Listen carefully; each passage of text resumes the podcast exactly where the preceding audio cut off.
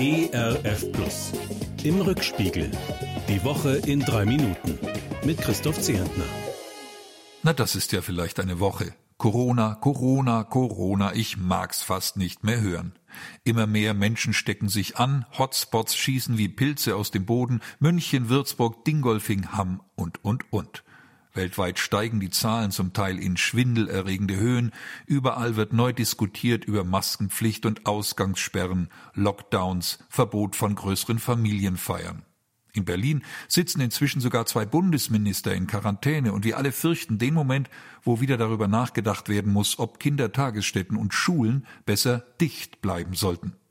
Das Thema wird uns noch lange erhalten bleiben, das steht fest. Dabei hat der trübe Herbst mit der Grippegefahr noch gar nicht richtig angefangen. Vernünftig und verantwortlich handeln heißt jetzt also weiterhin Abstand halten, Hände waschen, Maske tragen. Ich möchte kein Politiker sein in diesen Tagen. Jede Entscheidung kann sich als falsch herausstellen, als zu vorsichtig oder als verantwortungslos. Und deswegen will ich mich von Paulus daran erinnern lassen, für Menschen in Verantwortung zu beten, gerade jetzt.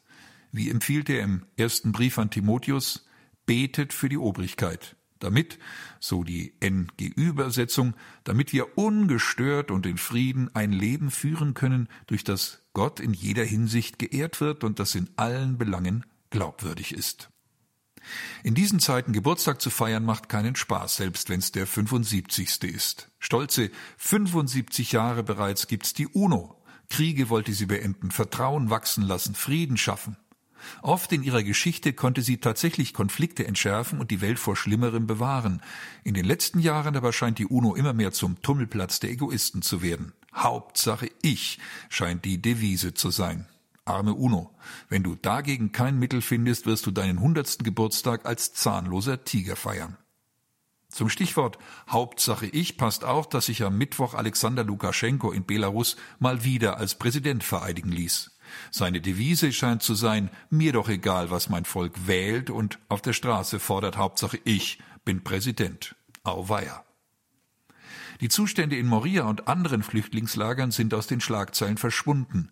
In der Zellstadt Karatepe auf Lesbos sind inzwischen die meisten Flüchtlinge untergekommen. Mehr schlecht als recht. Eine kurzfristige Lösung mag das sein, eine Perspektive für Flüchtlinge wie für die europäische Politik, aber definitiv nicht und ob die neuen EU-Pläne zur Flüchtlingspolitik mittelfristig die Problematik auf gerechte und auf praktikable Weise verbessern könnten, meine Zweifel sind riesengroß. Das Prinzip Hauptsache ich spielt leider auch bei dieser brennenden Frage eine große Rolle in der Politik. Ja, gibt's denn nicht auch wenigstens ein paar gute Nachrichten in dieser Woche? Doch, finde ich. Die katholischen Bischöfe kündigen Entschädigungen an für die vielen Opfer von Missbrauch. Geld heilt keine Wunden, keine Verletzungen, aber es ist ein wichtiges Zeichen und wenigstens ein Schritt auf die Menschen zu, die so sehr unter der Kirche und ihren Vertretern gelitten haben und leiden. Und auch darüber freue ich mich. Alexei Nawalny, Kritiker des russischen Präsidenten, kann das Krankenhaus verlassen. Der Giftanschlag auf sein Leben ist gescheitert. Der Mann lebt. Gott und den Ärzten der Berliner Charité sei Dank.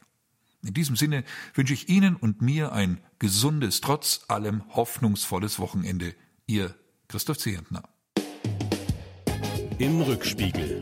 Auch in der Audiothek oder als Podcast auf erfplus.de. ERF Plus. Gutes im Radio.